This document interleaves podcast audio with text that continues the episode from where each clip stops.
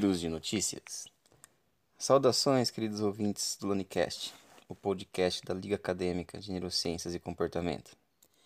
Meu nome é José Luiz Liberato e eu apresento para vocês os Giros de Notícias, trazendo um breve resumo de assuntos neurocientíficos que foram notícia nas últimas semanas.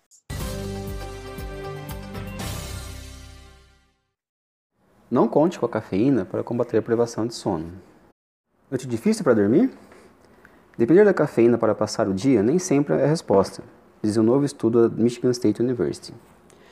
Pesquisadores do Laboratório de Sono e Aprendizagem da Michigan State University, liderado pelo professor associado de psicologia Kimberly Fenn, avaliaram a eficácia da cafeína na neutralização dos efeitos negativos da privação de sono na cognição. Acontece que a cafeína só pode levar você até certo ponto. O estudo, publicado na edição mais recente do Journal of Experimental Psychology, Learning, Memory and Cognition, avaliou o impacto da cafeína após uma noite de privação de sono.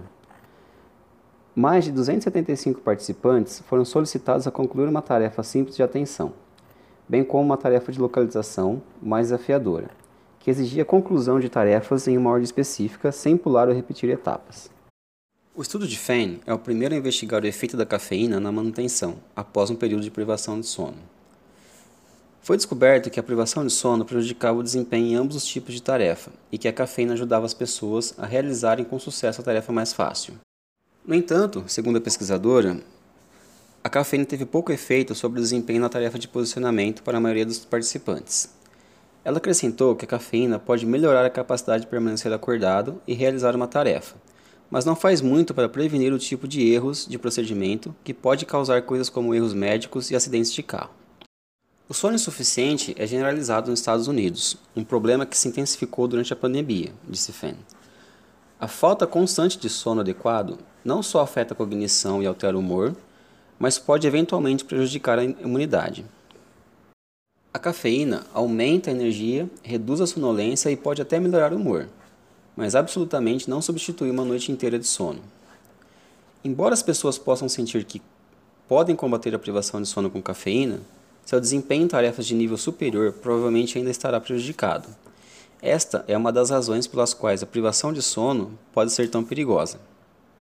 Fenn disse que o estudo tem potencial para informar tanto a teoria quanto a prática. Se tivéssemos descoberto que a cafeína reduziu significativamente os erros de procedimento em condições de privação de sono, isso teria amplas implicações para os indivíduos que realizam procedimentos de alto risco, com sono insuficiente, como cirurgiões, pilotos e policiais. Em vez disso, nossas descobertas ressaltam a importância de priorizar o sono, concluiu a pesquisadora. E esse foi mais um Giros de Notícias. Nessa edição, utilizamos fontes de Neuroscience News e Science Daily. Espero que vocês tenham gostado. Uma boa semana a todos e aquele efusivo amplexo.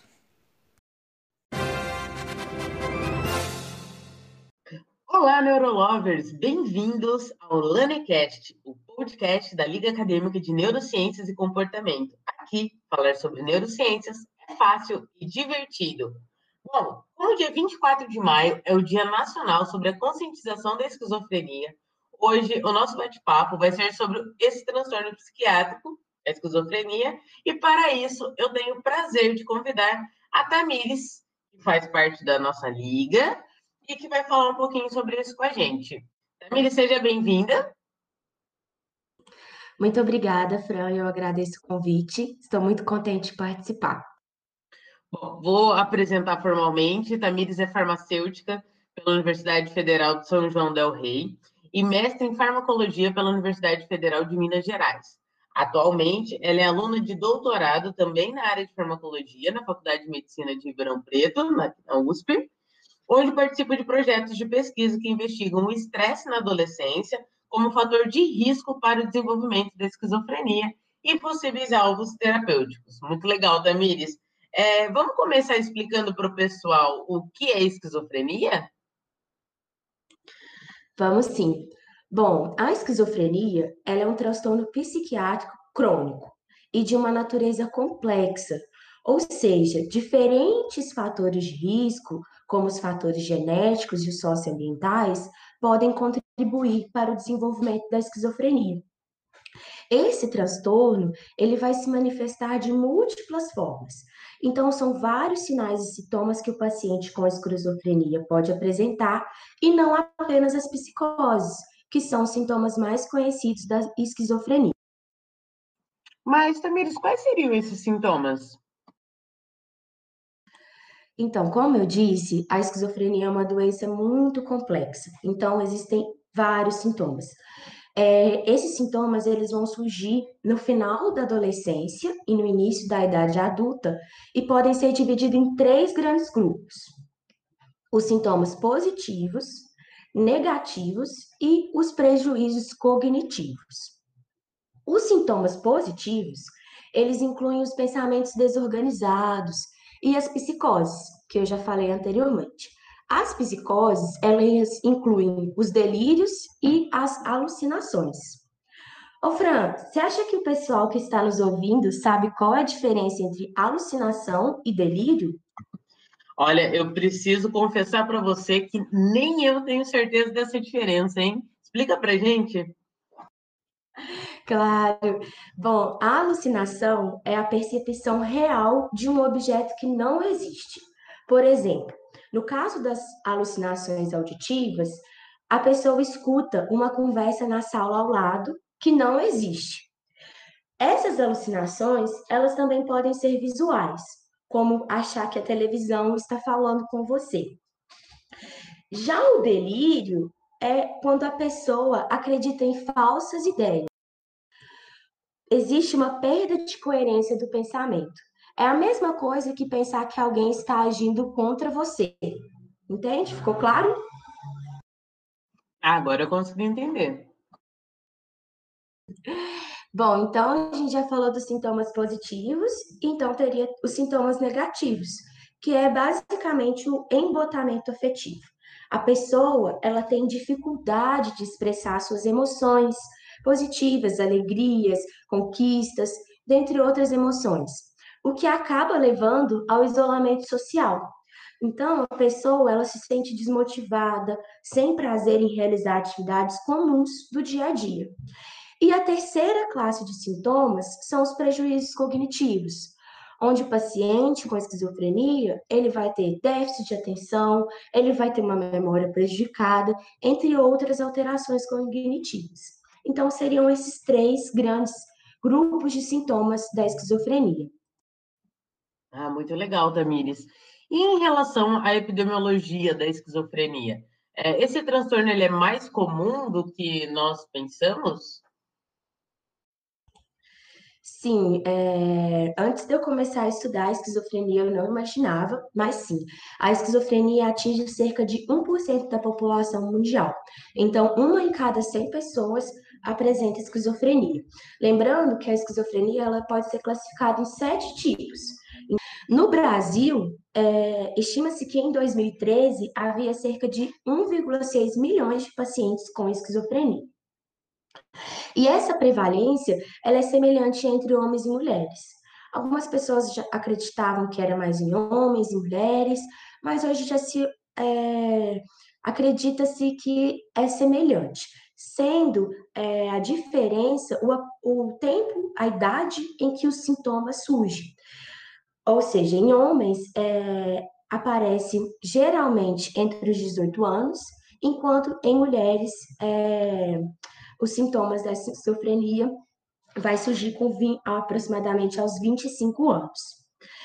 É, e essa, mas essa prevalência ela é muito comum em classes socioeconômicas menos favorecidas, é, como nas periferias dos grandes centros urbanos, entre outras é, regiões, né, de maior pobreza, digamos assim.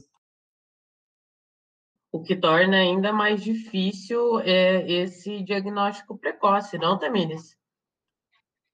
Sim, torna bem mais difícil, é, inclusive para a pessoa aderir ao tratamento, né? Que é um que a gente vai falar mais para frente, mas é um tratamento mais complexo, que envolve a terapia medicamentosa, mas é de muita importância a psicoterapia, para a pessoa voltar às atividades normais dela no dia a dia. Então, é muito complicado o tratamento da esquizofrenia e identificar essas pessoas. Ah, certo, mas vamos deixar isso para mais para frente, então, né? É, eu queria saber. Sim, já é, foi spoiler. É, já demos, já demos um spoiler pro pessoal, mas é para manter eles com a gente. É, apesar de eu estar achando super interessante, eu confesso que eu não, não tenho tanto conhecimento quanto a esquizofrenia, não. Eu sou mais da galera do senso comum. Então está sendo uma aula para mim.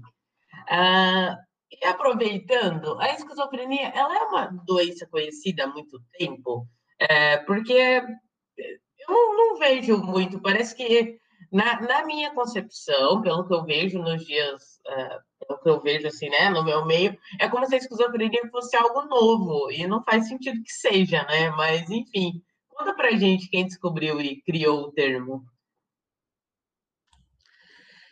É, a, a, descrição da doença ela teve início no século XIX, no final do século XIX, na verdade, com o psiquiatra alemão Kreplin, lá no Instituto Max Planck de Psiquiatria em Munique.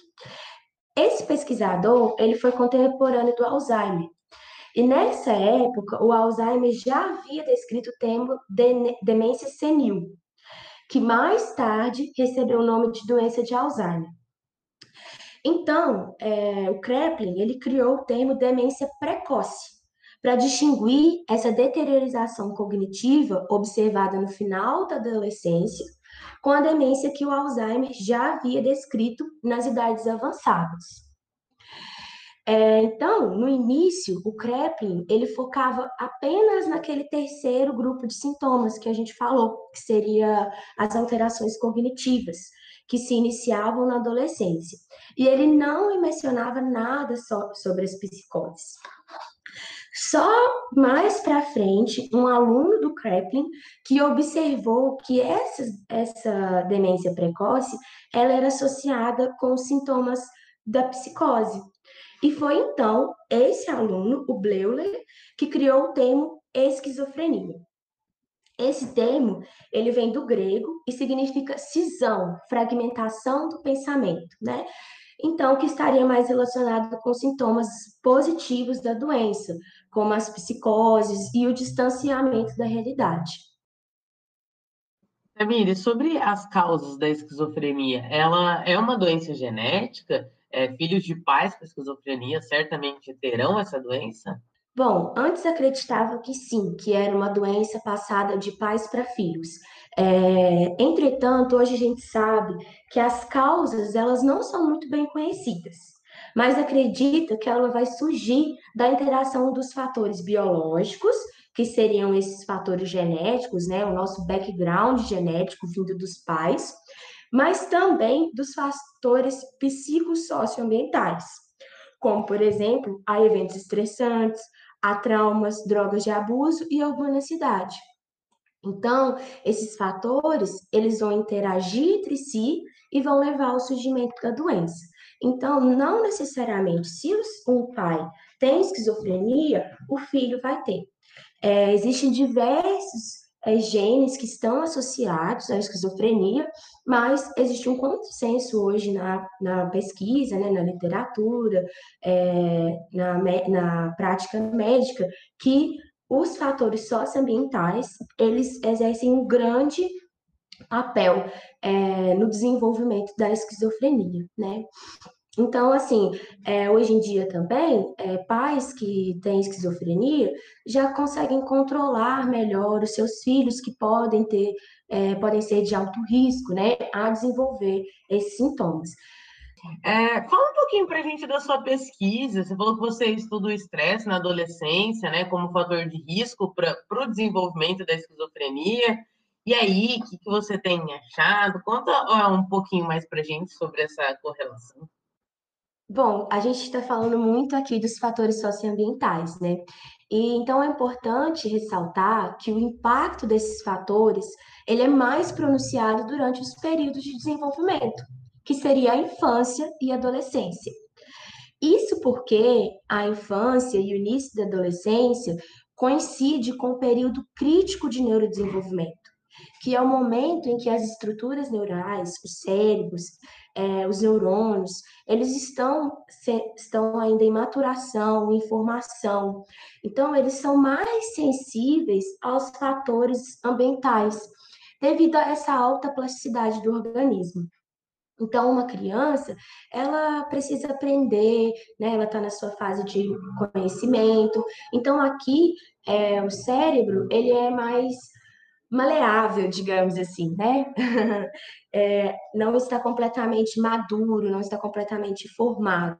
Então, qualquer experiência fora ela exerce grande influência na formação dessas sinapses, das conexões é, de uma região com a outra, na formação da memória, na formação do aprendizado. Então, a infância e a adolescência são períodos críticos né, de plasticidade. Então, é nesse sentido que eu busco estudar é, essas, esses fatores durante a adolescência, né, estresse, abuso físico, é, abuso sexual, é, levando a alterações é, na idade adulta, no caso, a esquizofrenia. Mas esses, a exposição a esses fatores estressantes pode ser fator para desenvolver qualquer transtorno psiquiátrico, né, como a depressão e a ansiedade, certo? Entretanto, é, a esquizofrenia é considerada um transtorno do neurodesenvolvimento, que podem acontecer desde a gravidez, quando, a, quando ainda está o período de gestação, né? E também durante a infância e adolescência. Ou seja, essas alterações neurobiológicas que ocorrem durante o desenvolvimento vão desencadear os sinais e sintomas da esquizofrenia. Mas isso não é regra. A gente tem que sempre lembrar lá dos fatores genéticos também, né? Então, uma associação. Bom, de acordo com essa hipótese, em 2013, é, uma pesquisa observou que indivíduos com episódios psicóticos sofreram de abuso infantil de forma mais frequente e intensa do que pessoas sem condições psiquiátricas. É, uma outra evidência é que crianças e adolescentes com alto risco para desenvolver a esquizofrenia, ou seja, aquelas crianças que a gente identifica pelo background genético delas, elas apresentam uma reatividade anormal para eventos estressantes. É como se elas não conseguissem lidar com eventos adversos na sua vida. Elas é, não conseguem expressar as emoções. Né? Elas lidam de uma forma diferente quando elas estão nesses, é, nessas situações estressantes. E essas crianças, elas também são mais propensas a apresentar psicoses se forem expostas a situações de alta intensidade. Então, aqui a gente nota que realmente crianças que têm esse alto risco para esquizofrenia, eles é, lidam de forma diferente com os eventos e eles podem é, ter, ter surtos psicóticos caso estejam nessas situações que eles não conseguem lidar. E também existe um consenso que essas, essas pacientes, essas crianças e adolescentes, eles apresentam níveis mais altos de cortisol. E o cortisol é um hormônio que ajuda o organismo a controlar o estresse. Então, um alto nível de cortisol é, significa que a pessoa está mais estressada, mais ou menos nesse sentido. O Temer está pensando, com você explicando agora, toda essa, essa relação né, com esse estresse, esses fatores ambientais.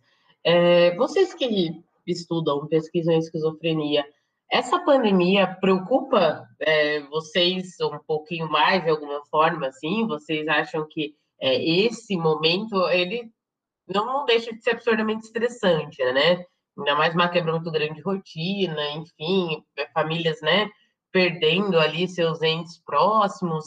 É, existe alguma, você sabe, né? De alguma relação, é, uma preocupação maior é, quanto à esquizofrenia depois dessa pandemia, né, com as consequências dessa pandemia? Sim, existe uma grande preocupação já com o isolamento social, com a perda de entes queridos, né? É, não só para levar, é, não só para o desenvolvimento da esquizofrenia, né? Mas também de vários outros transtornos psiquiátricos. Então, já existem vários dados na literatura, né, em pesquisas clínicas, correlacionando, né, essa fase que é, da pandemia que a gente está vivendo é, com o desenvolvimento de ansiedade, depressão e também é, a esquizofrenia. A esquizofrenia demora mais um tempo, né, para observar o surgimento dos, dos sintomas. Seriam vários déficits, né, para levar aos transtornos psiquiátricos, desde o aprendizado até fatores emocionais, sociais. Sim, é. então é bem preocupante é, o que estamos vivendo. E como o, você disse, né, é, as pessoas que são mais suscetíveis, de alguma forma, que estão mais propensas, devido a essas questões aí é, socioeconômicas, enfim, ao ambiente, de fato, é, são as pessoas que, de fato, também sofrem uma consequência maior da, da pandemia, né?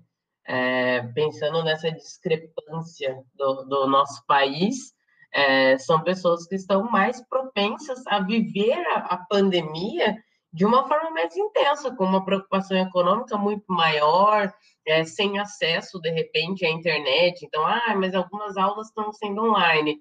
Mas a gente tem que pensar que nem todo mundo tem acesso à internet, não é mesmo? É, então, esse, de novo, a gente volta para um mesmo grupo é, sofrendo consequências maiores, né, diante do, do mesmo é, do, do, do, mesmo da mesma pandemia, mas cada grupo sofre ela, né, vivencia ela de uma maneira diferente. Sim, exatamente. As pessoas é, com mais vulnerabilidade social, elas estão mais propensas a é, desenvolver o transtorno psiquiátrico, né? E por, justamente por isso, por não, não conseguirem manejar é, tantos eventos adversos, estressantes que eles estão vivendo nessa, nessa época. Muito difícil. Sim. É, e, Tamiris, existe cura para esquizofrenia? Bom, infelizmente, até os dias atuais, ainda não se encontrou a cura. É, o tratamento da esquizofrenia tem como objetivo o controle dos sintomas e a retomada da rotina, é, como o trabalho, a melhora do relacionamento com os amigos, por meio de duas abordagens, né? Que seria a medicamentosa, que seria os antipsicóticos, então são fármacos mais voltados para os sintomas positivos, é, não, é, não tem ainda um fármaco que consiga melhorar os três sintomas, né? Mas a gente acredita que se você controla é, as psicoses do paciente, ele já se relacionar melhor com o outro, então diminui esse embotamento afetivo, isolamento social, e com isso as, é, esses pacientes conseguem desenvolver atividades cognitivas. Bom, e uma outra abordagem é a psicossocial, que é de extrema relevância para que o paciente é, se incorpore novamente na sociedade. Então, seria esses dois, essas duas abordagens para o tratamento da esquizofrenia. E como, para quem está tá vendo aí, né, está ouvindo a gente e está gostando do bate-papo, está se interessando, como estudar esquizofrenia na pesquisa pré-clínica? É difícil, né, a gente imaginar como estudar psicose em um camundongo ou num rato, né? É, recentemente saiu um trabalho é, tentando validar se esses animais eles podem ter psicose ou não, mas isso ainda precisa muito de, de de trabalho, né, desenvolvimento mais na área, porque o camundongo não fala para a gente, né, estou tendo um surto psicótico. Então, a gente tenta é, reproduzir alguns comportamentos que são vistos é, nos pacientes com esquizofrenia. Mas, para isso, a gente precisa de modelos, modelos animais, que são classificados em três categorias, que podem ser combinados entre si. Então, o primeiro modelo seria é baseado nas alterações do desenvolvimento.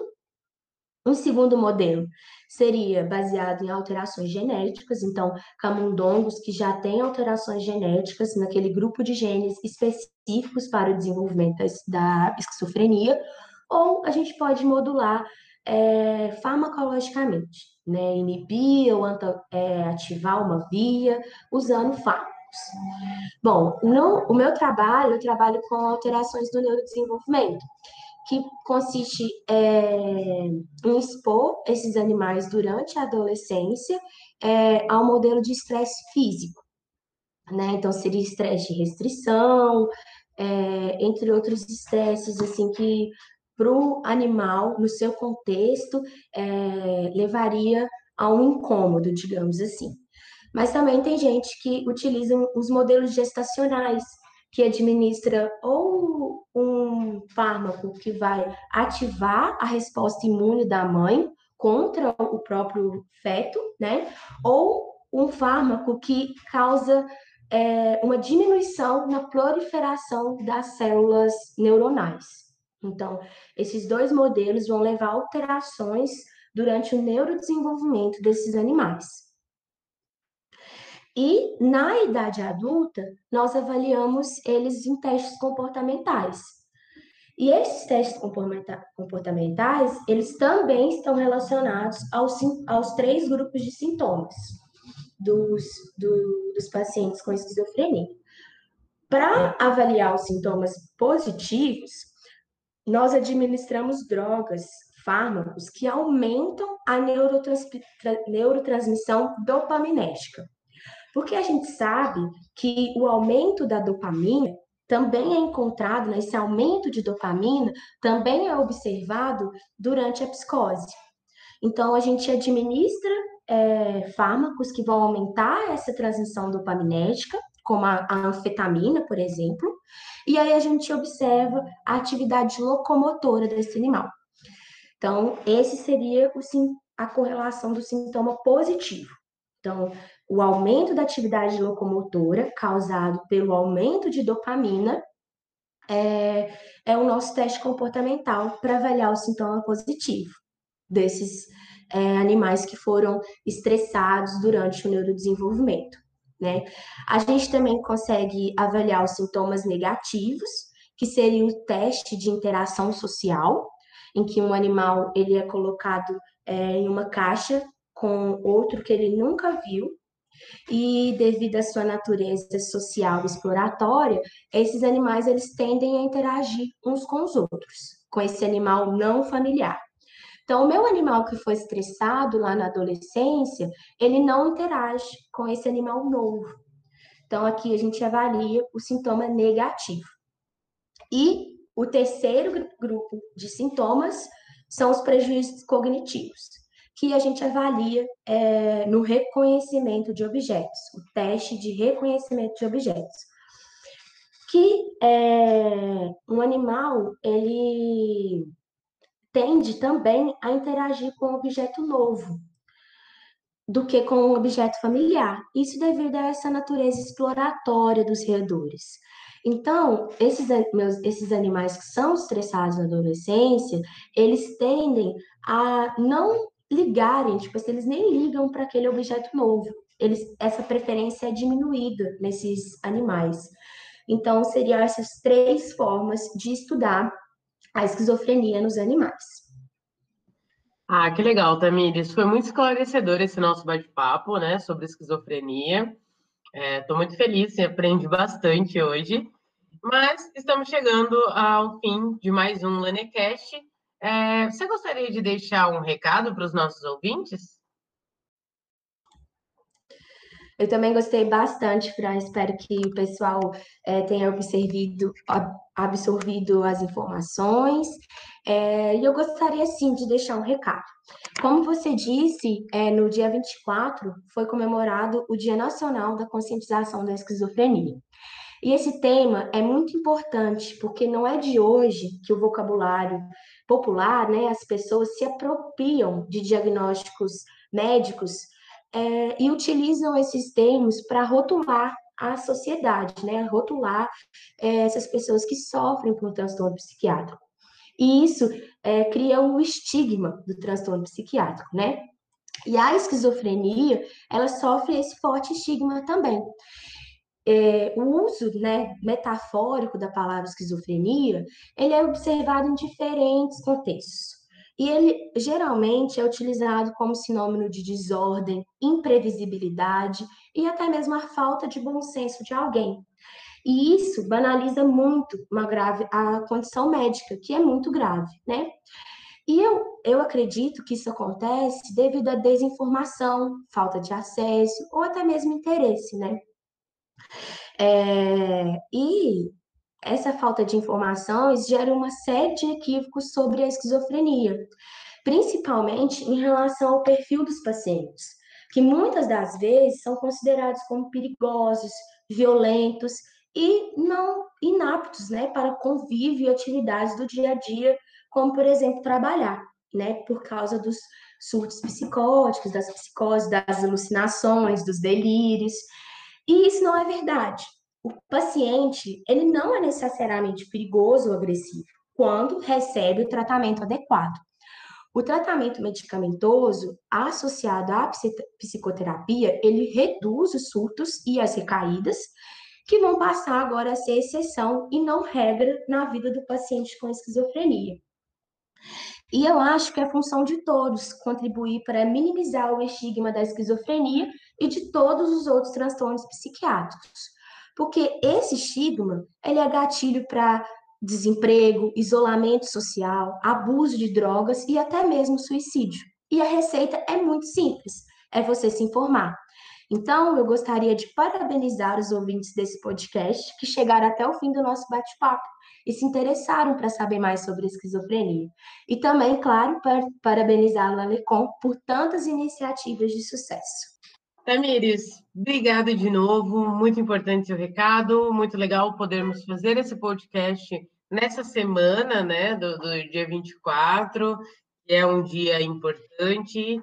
É, então, nós estamos aqui, enquanto Lanecom, levando para vocês mais informação de qualidade é, para que vocês pensem, repensem, né, e reflitam bastante sobre a esquizofrenia nessa semana. E é isso aí. Ficamos por aqui com mais um LaneCast. Até o próximo.